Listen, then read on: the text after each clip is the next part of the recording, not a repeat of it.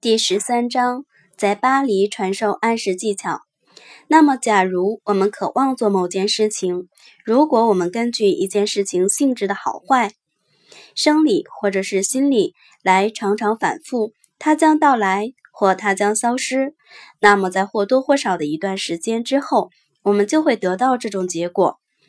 本章是库埃先生的弟子埃米尔·利恩医生在随库埃访问巴黎途中的一些记录。一、怎样的自我暗示才有效？不使任何人错过库埃先生在巴黎的教导的欲望，促使我把这一切记下来。且先不谈那些无数心理上、生理上患病的人，亲眼看到他们的病痛在库埃先生爱心的治疗下减轻，然后消失。让我们先来看看他演讲中的部分摘录：一、切记不要努力。有听众问：为什么我使用了你的方法和导词，我还是没有任何好转？库埃先生回答：大概是因为在你的头脑背后有着对潜意识的怀疑。或者是因为你付出了努力，现在记住，努力是由意志来决定的。如果你使意志发生作用，也就冒着想象发生作用的危险。但是在相反的方面，它所带来的结果与你所期待的正好相反。二，如何面对困扰的事情？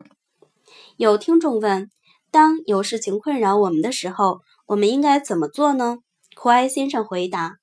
当困扰你的事情发生时，立即重复“不，它根本不会困扰我，一点儿也不会。事实上，将是令人愉快的，而不会有所不同。简而言之，这种思想就是驱使自己进入一种良好的状态，而不是糟糕的境地。关于初始实验，有听众问：那些初始实验如果不被受试者的自尊所接受？还是必不可少的吗？答：不，它们并非必必不可少，但是它们起着很大作用。虽然对一些人来说这些都很幼稚，而相反的是，他们的病情都非常严重。他们至少能够证明三件事：一，我们头脑中的一切观点对我们来说都会成为事实，他们自己也会朝着那个方向转化他们的行为；二。当想象和意志发生冲突时，常常是想象获胜。在这种情况下，我们总会做与我们所期望的完全相反的事。三，既然我们能够毫不费力地连续想象“我不能”和“我能”，对我们来说，也可以毫不费力地将我们所希望的想法输入我们的脑中。初属试验不应该在家中重复做。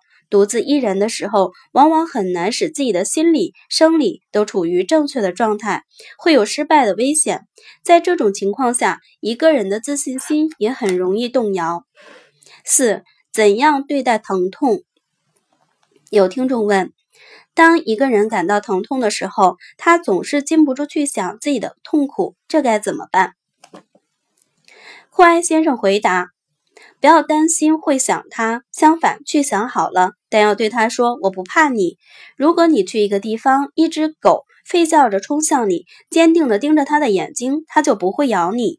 但是如果你害怕，转身就跑，它很快就会在你的腿上留下牙印。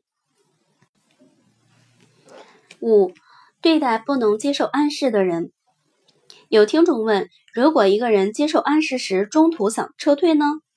苦艾先生回答：“撤退好了。”六，心想事成的证据。有听众问：“怎样才能实现我们的欲望呢？”苦艾先生回答：“通过经常重复你的欲望，并对自己说‘我正在建立信心’，你就能够做到这一点。比如，经常对自己说‘我的记忆力正在提高’，它就真的会提高。如果你经常对自己说‘我正在完全成为自己的主人’，你就会发现，你正朝着这个方向迈进。